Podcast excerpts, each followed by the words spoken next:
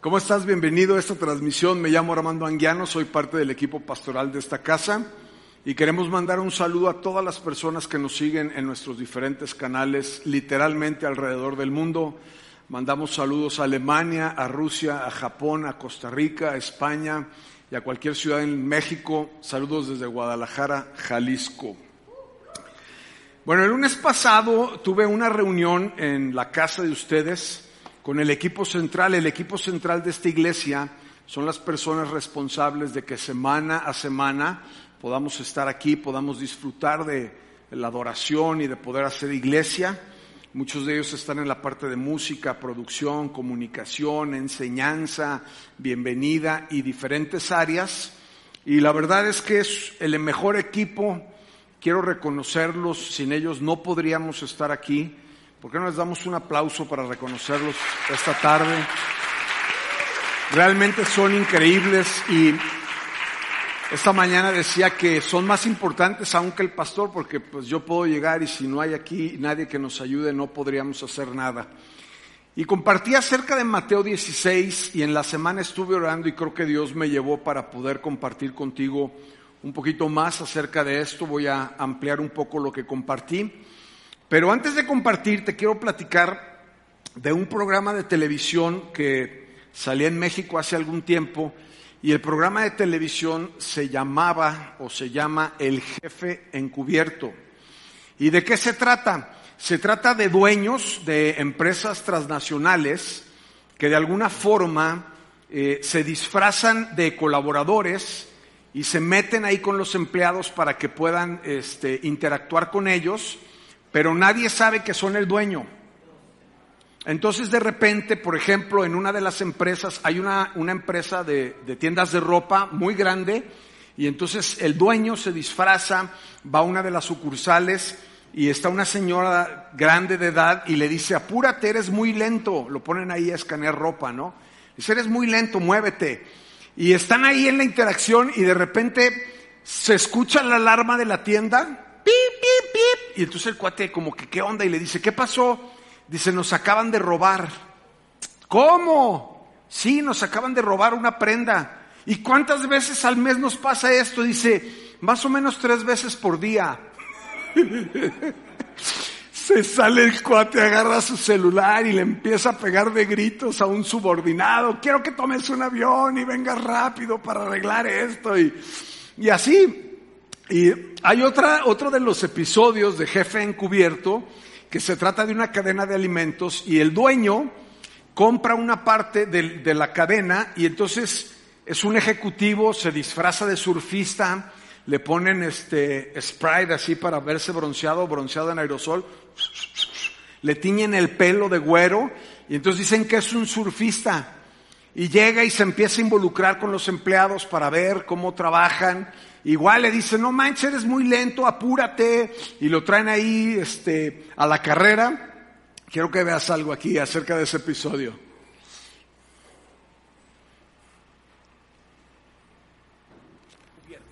Dos jefes cumplirán una jornada dentro de la misma compañía. ¿Qué tal, Rob?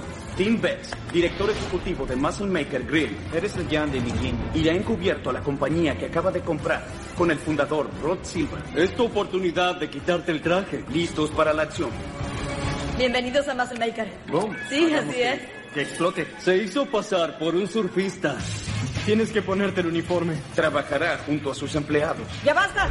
¿Había cortado pollo antes? Uh, ten cuidado con los dedos. Este nuevo director ejecutivo conocerá a las personas que mantienen esta cadena de restaurantes en forma. Vaya, eres muy lento. Este es un curso de choque, tienes que aprender rápido. ¿Estoy chocando? Yo diría que okay. sí. Mientras está encubierto. ¿Creen que esto es complicado? Imagínense a nivel corporativo. Sí, nos daremos cuenta de que no todos juegan para el mismo equipo. Si nadie nos ayuda, lo haremos nosotros. Tenemos a un deshonesto. Luces algo picante.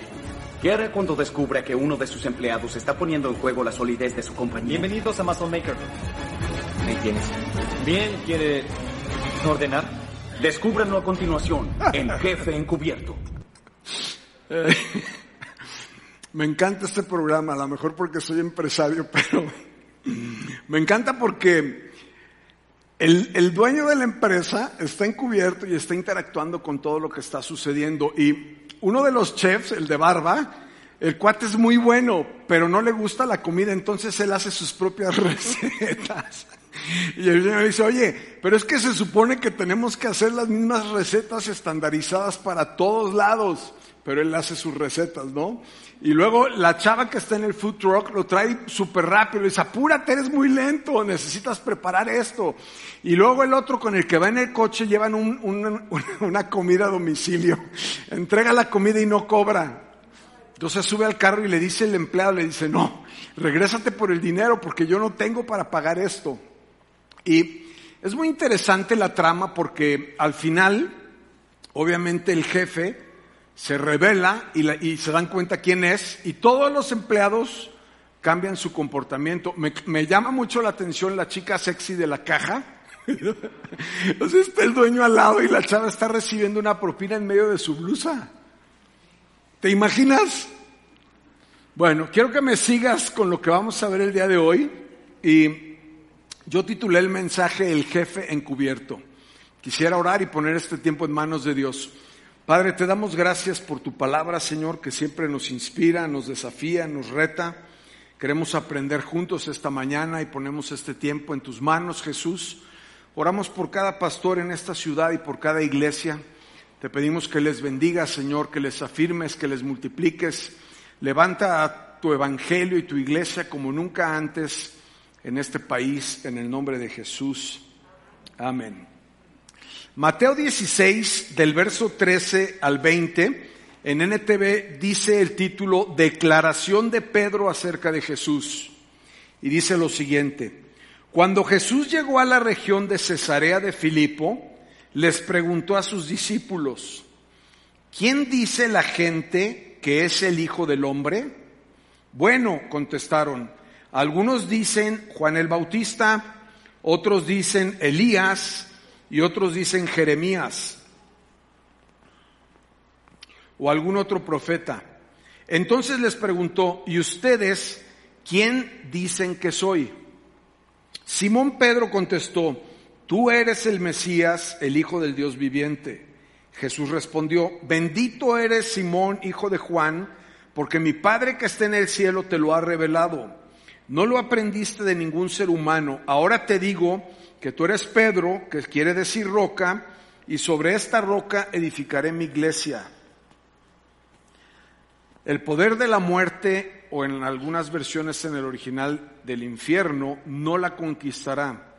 Y te daré las llaves del reino y todo lo que prohíbas en la tierra será prohibido en el cielo, y todo lo que permitas en la tierra será permitido en el cielo.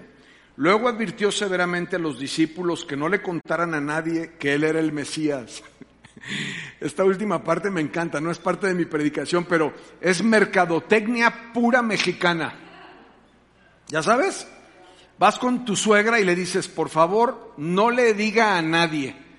Y ya esa es la mejor manera de hacer un comercial o promocionar algo, porque todo el mundo se entera. Así era Jesús. Así es en México, suegra, no nada más usted.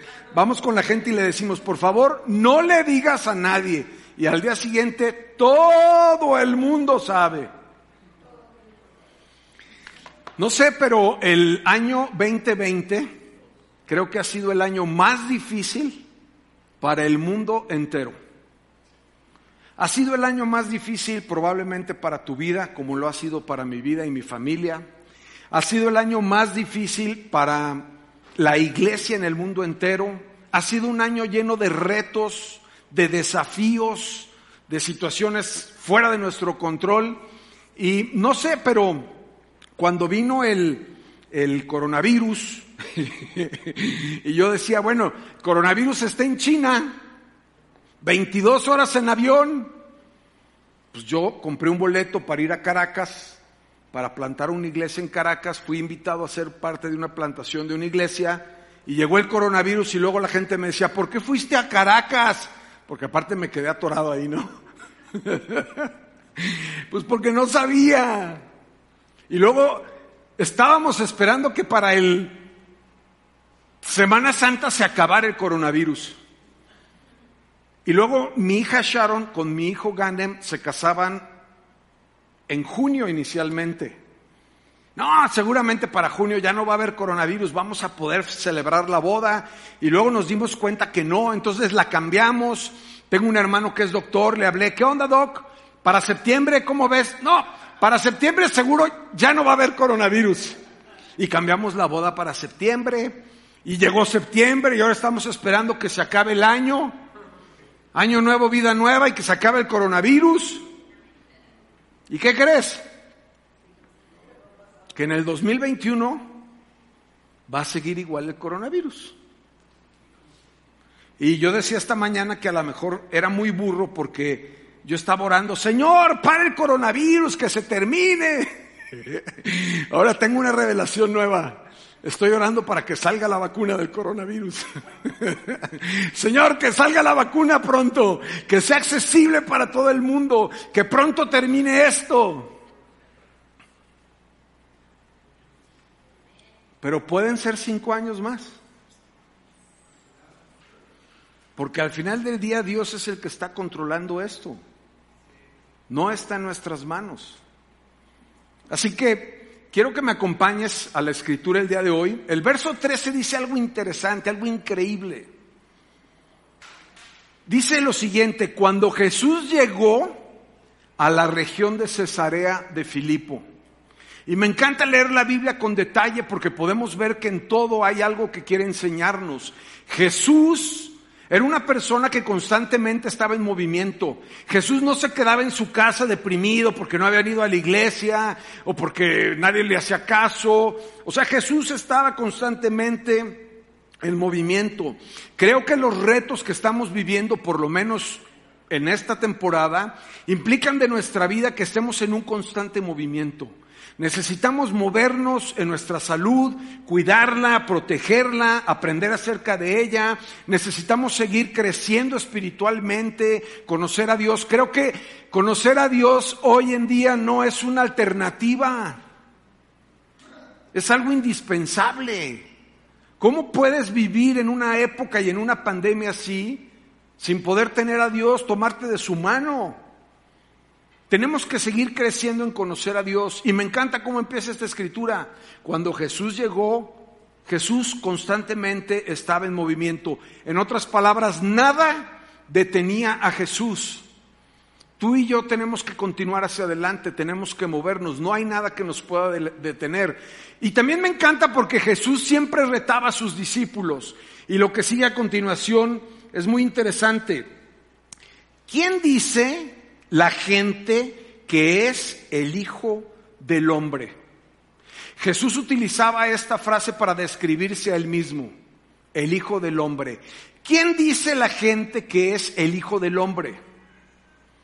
Y entonces sus discípulos le contestan, bueno, algunos dicen que eres Juan el Bautista, otros dicen que eres Elías, otros dicen que eres un profeta. Y esta, esta, esta respuesta me causa cierto malestar.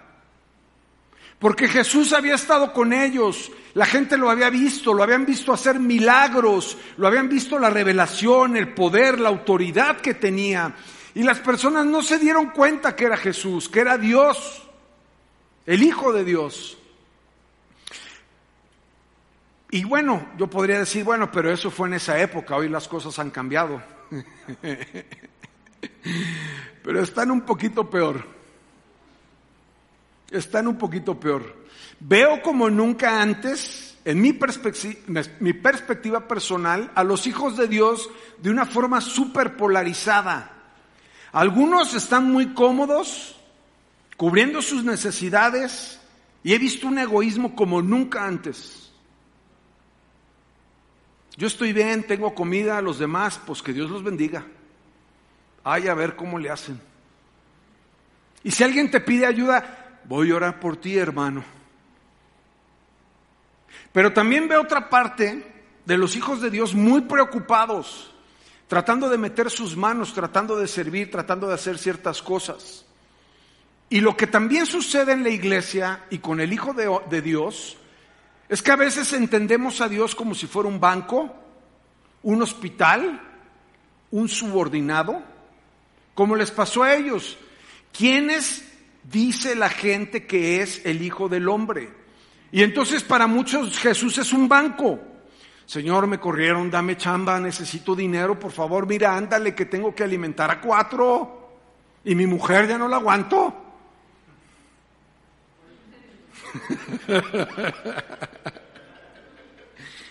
o un hospital. No se me quita el dolor de cabeza, tengo ansiedad, tengo depresión, ayúdame. O una especie de mago. Algunos creen que Dios es una especie de mago. Y sacamos unas megalistas. Mira, Señor, por favor, si me concedes este trabajo, te prometo, pero te prometo, no solamente voy a diezmar, sino además voy a dar algo más. O ayunamos queriendo torcerle la mano a Dios. ¿Quién es Dios? Porque esta pregunta va a determinar una respuesta en nuestra vida personal que es determinante para el 2021 y para el resto de nuestras vidas. Entonces Jesús les dice, bueno muchachos, ¿y ustedes quién dicen que es el Hijo del Hombre? ¿Y ustedes qué dicen? Entonces yo apunté rápido, estaba haciendo mi predicación y me quise agarrar medio en curva y me dije, mí mismo, apunta rápido quién es Dios para ti. Y yo apunté lo siguiente. Salvador, Padre, proveedor, Señor y Dios. Voy a sacar mis apuntes aquí para no perderme.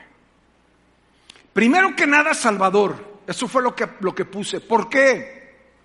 Porque yo me doy cuenta en mi vida personal que cuando era adolescente y estaba metido en un mundo de alcohol y de drogas, mi vida iba directamente al infierno. Y una persona me habló acerca de Jesús y de alguna forma Dios permitió que yo me encontrara con Él o Él conmigo, como sea. Me explicó quién era Jesús, lo que había hecho en la cruz y con lágrimas en mis ojos, con lágrimas, acepté a Jesucristo como mi Señor y mi Salvador. Y ese día cambió mi vida, para este mundo y para la eternidad. Yo sé que Dios murió por mí y es mi Salvador. Número uno. Número dos, para mí, es un papá. Porque nunca tuve un papá que me ayudara, que me enseñara, que me acompañara, que me pusiera límites. Y hoy puedo acudir a Él, puedo platicarle mis broncas, mis retos, mis desafíos. Sé que me acompaña, que me escucha, que me sostiene. Para mí entonces Dios es un papá también. Un papá que nunca tuve. Dios es mi proveedor. Me tardé 50 años en entender esto. Poquitos. Porque siempre he vivido con mucho estrés con la parte económica y tendré para comer y no tendré para comer y tendré para la boda y no tendré para la boda y si las bicicletas y si... Siempre me preocupaba pagar las universidades. Ninguno de mis hijos fue a la universidad.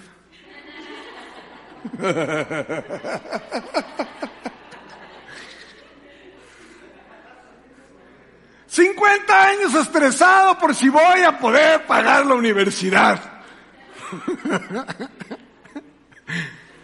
y ya entendí que Dios es mi proveedor, que yo tengo que depender de Él y que Él se va a encargar de que no me falte nada. Y no nos ha faltado nada. Hasta el día de hoy, ni en la iglesia ni en mi casa, nos ha faltado nada. Dios es mi proveedor.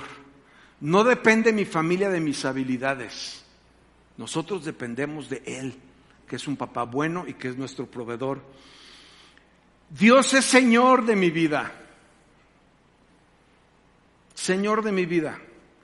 Me invitaron a Venezuela, Caracas, para plantar una iglesia. Me costó dinero ir allá. ¿Por qué fui? Porque Dios es el Señor de mi vida porque honestamente lo busco constantemente para tratar de ver qué es lo que quiere que haga, qué es lo que quiere que, que, haga con mi vida, con, mi, con mis recursos, con mi tiempo, con mi familia. Porque no se trata de lo que yo quiera hacer. Hay un Señor sobre mi vida, lo creo. Y eso ha sido determinante. Dios es el Señor de mi vida. y soy rebelde y me equivoco y la riego, pero siempre Dios, eso es un Padre bueno al cual puedo regresar y puedo buscar para saber cuál es su voluntad sobre la mía. ¿Qué es lo que quiere que haga con estos días que me quedan? Y finalmente para mí es Dios. En otras palabras, fuera de Él no hay nada. Es Dios, es todo. Mi vida es Dios. No hay otra cosa. Ahora, estas son mis palabras, pero Pedro responde algo muy importante. Jesús hace la pregunta y dice que Simón Pedro respondió, tú eres el Mesías, el Hijo del Dios viviente. Y lo primero que él dice es, tú eres. Cristian Millar nos platicaba la semana pasada acerca de yo soy el que soy. Un Dios omnisciente, omnipotente, todopoderoso, ilimitado, lleno de gracia, lleno de amor, lleno de perdón. Tú eres. Tú eres Dios. Lo siguiente que dice, el Mesías, también lo reconoce como su Salvador. Hay dos tipos de personas en el mundo entero, solamente. Unos, los que reconocemos que nuestra vida está fracturada, está quebrada y necesitamos a un Salvador. Y otros que se sienten su propio Dios, su propio centro, su propio universo y no les interesa saber de nada más, ni de nadie más. Pedro está reconociendo que Dios es el Mesías, aquel por el cual han orado durante tanto tiempo y han esperado que venga para salvarlos. Nuestro cuerpo se va a morir, pero nuestro espíritu no. Nuestro espíritu vivirá eternamente en cualquiera de los dos lugares a donde se va el destino eterno, el cielo o el infierno. A continuación dice Pedro, el Hijo es el regalo más maravilloso que ha recibido la humanidad. Juan 3:16 dice lo siguiente, de tal manera amó Dios al mundo que entregó a su único Hijo para que todo el que crea en Él no se pierda, mas tenga vida eterna. Y si tú no eres papá no vas a entender esto. Pero si tú eres papá, puedes acompañarme y saber que esto es un pensamiento real. Yo estaría dispuesto a dar mi vida por cualquiera de mis hijos, pero fácil, ni me la pensaba. Pero jamás pondría la vida de mi hijo para la mía. Nunca. Pero eso es lo que Dios hizo. Entregó a su hijo por ti, porque te ama, porque eres especial. Por ti lo hizo. A veces pensamos como de una manera muy global, quiero que entiendas bien esto. Dios entregó a su único hijo por ti, por cada uno de nosotros, particularmente por el gran amor que tiene para tu vida. Así que tú eres muy especial para Dios.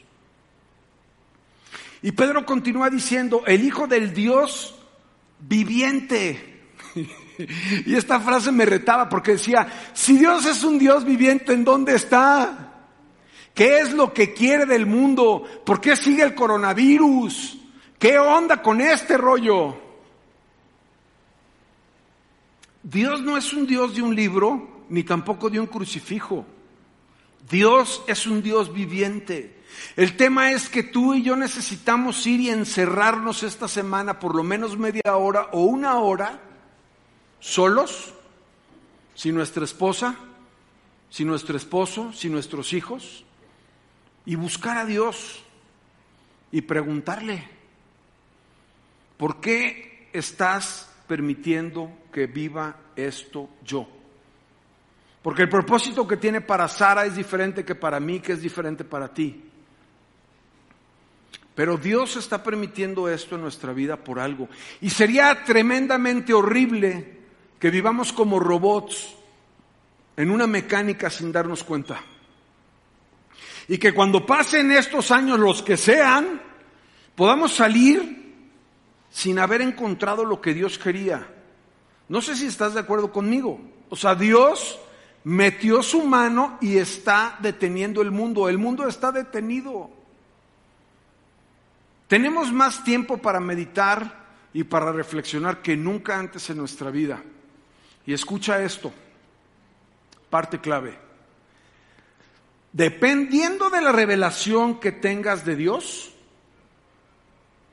es la forma como vas a vivir. Por eso cuando Pedro hace esta respuesta hacia Jesús, Jesús le dice, bendito eres Simón Pedro, bendito eres. ¿Por qué? Por la revelación.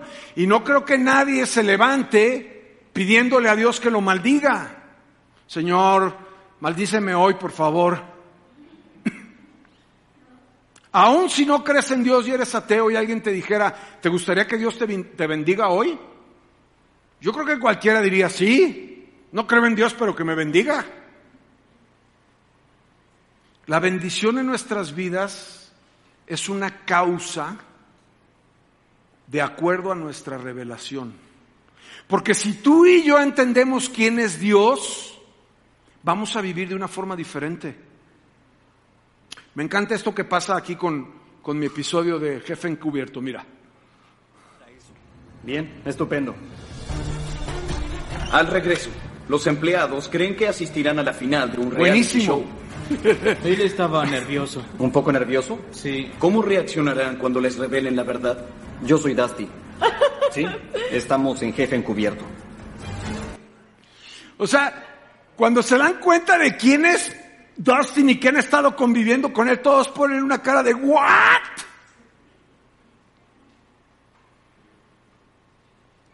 En otras palabras, el jefe se les es revelado.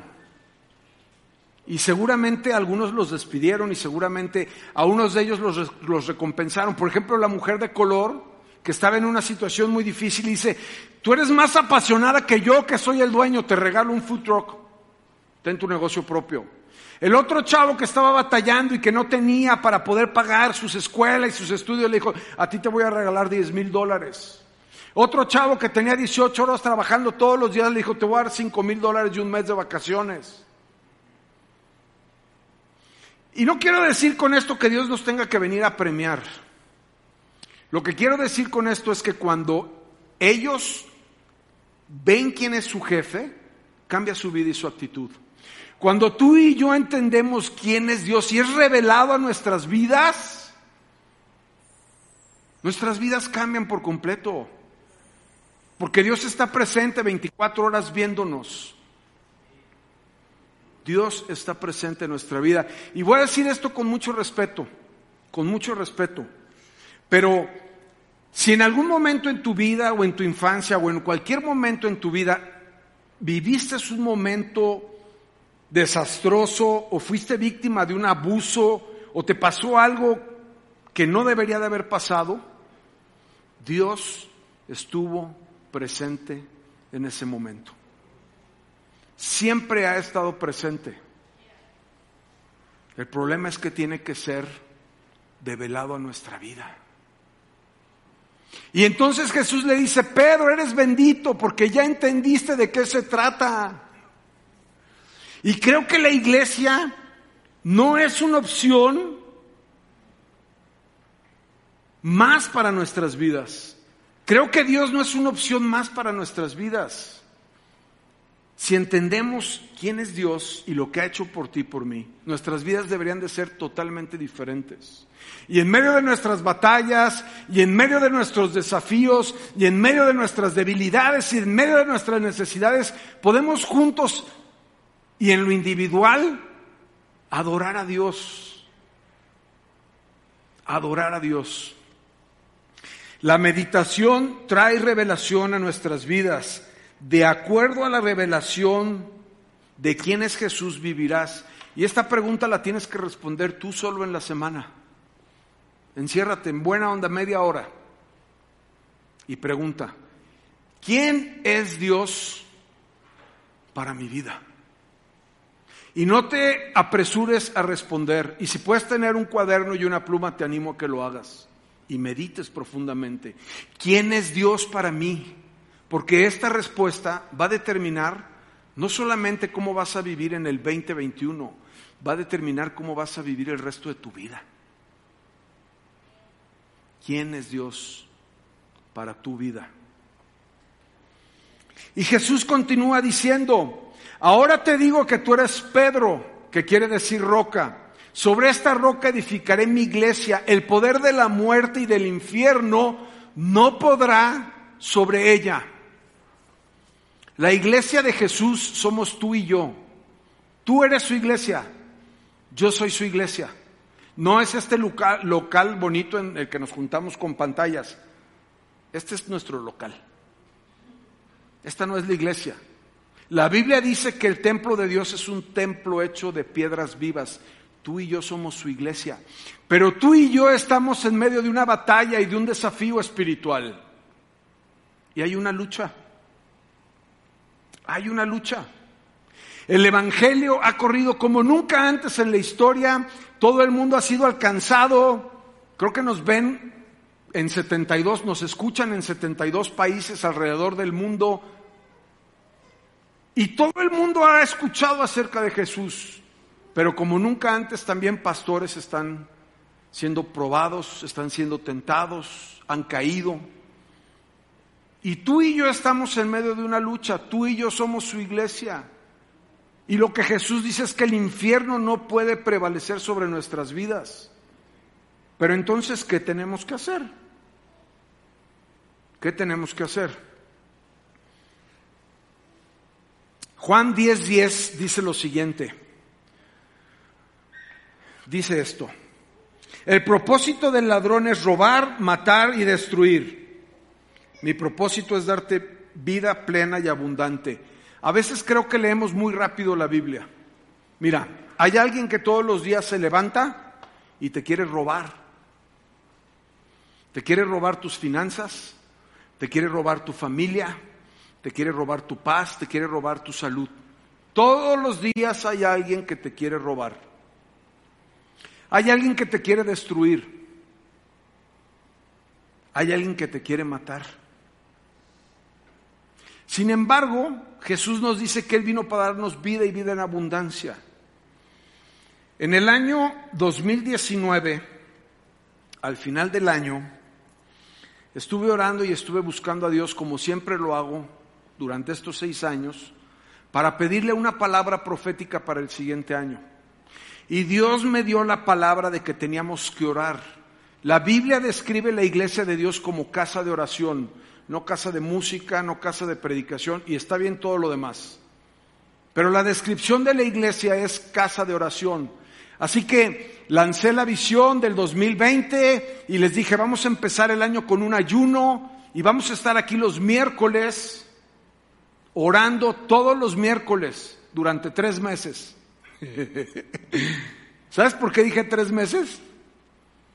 Dije, no, pues a ver si aguantan tres meses. Nunca hemos orado en cinco años. ¿Quién iba a saber lo que vendría? Una vida sin oración es una vida sin poder.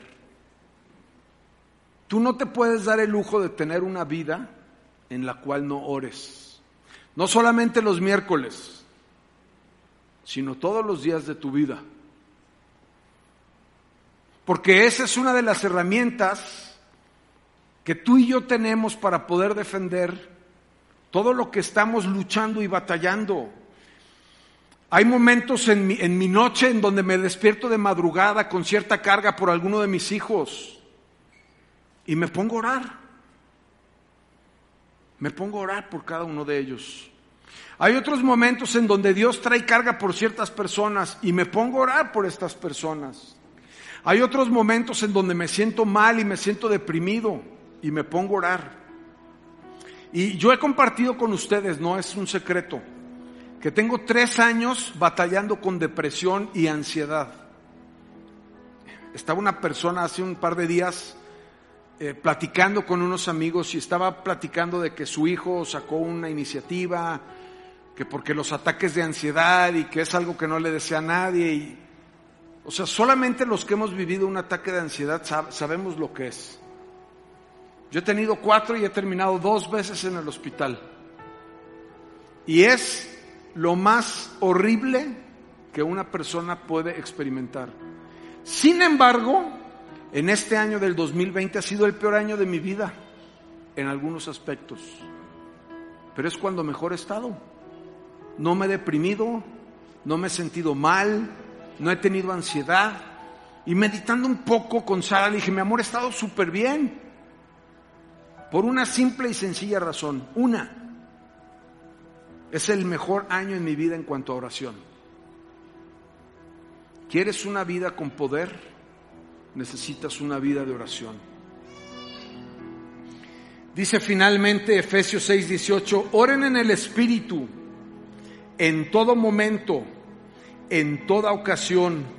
Manténganse alerta y sean persistentes en todas sus oraciones por todos los creyentes en todas partes.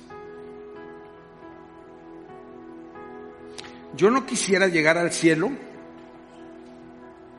y encontrarme con Jesús como algunos de los empleados o colaboradores de esta serie de televisión y haberlo ignorado toda mi vida. Así que yo espero que este mensaje cambie tu vida, honestamente. Que cambie tu vida. Estamos en un momento clave y crítico. Y todos necesitamos crecer y conocer más a Dios independientemente del proceso o el lugar en el que estés. Mira, decisiones cambian nuestras vidas. Todos estamos, todos estamos a una decisión, a una simple y sencilla decisión de poder crecer en Dios. Tú estás aquí hoy porque tomaste una decisión. La iglesia debería tener una fila afuera como de 500 o 1000 personas esperando que se vaciara este lugar para que pudieran volver a entrar. La diferencia es que hay quien toma decisiones y quien no toma decisiones. Así que es mi deseo honestamente que Dios traiga una revelación especial sobre tu vida y que tu vida nunca vuelva a ser la misma que tomes un tiempo en esta semana para que puedas responder esta pregunta. ¿Quién es Dios para mí? Y no lo subas a Instagram ni pongas ahí un poema. Por favor. o sea, neta, hazlo de corazón, delante de Dios. ¿Quién eres para mí? ¿Eres mi banco, mi doctor, mi sacaproblemas? ¿O eres el dueño de mi vida? Y puedes pedirle que te revele porque la revelación hará la diferencia de cómo vivas. Quiero orar por cada uno de ustedes para terminar. Padre, te doy gracias por tu palabra, Señor. Gracias porque nos puedes desafiar y porque sabemos que tienes cosas grandes para nuestras vidas.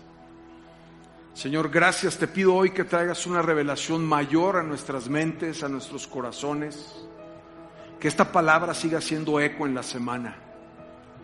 Desafíanos, Señor, a vivir vidas diferentes. Trae una revelación de lo que has hecho en la cruz por cada uno de nosotros. Señor, rendimos nuestras vidas y te pido que a cada uno de los que estamos escuchando este mensaje nos transformes. En el nombre de Jesús.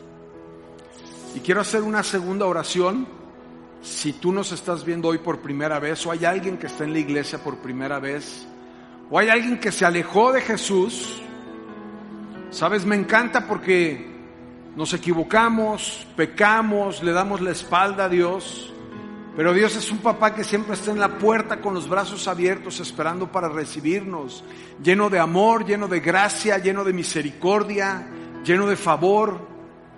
Y a lo mejor has estado alejado, a lo mejor nunca le has entregado tu vida. Quiero animarte y quiero guiarte para que puedas hacer una oración como la que compartí contigo que cambió mi vida y la transformó.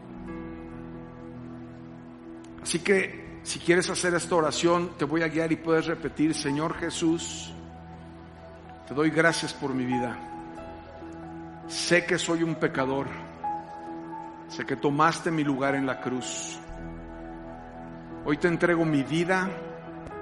Te reconozco como mi Señor, como mi Salvador. Y te pido que me bendigas en el nombre de Jesús. Amén.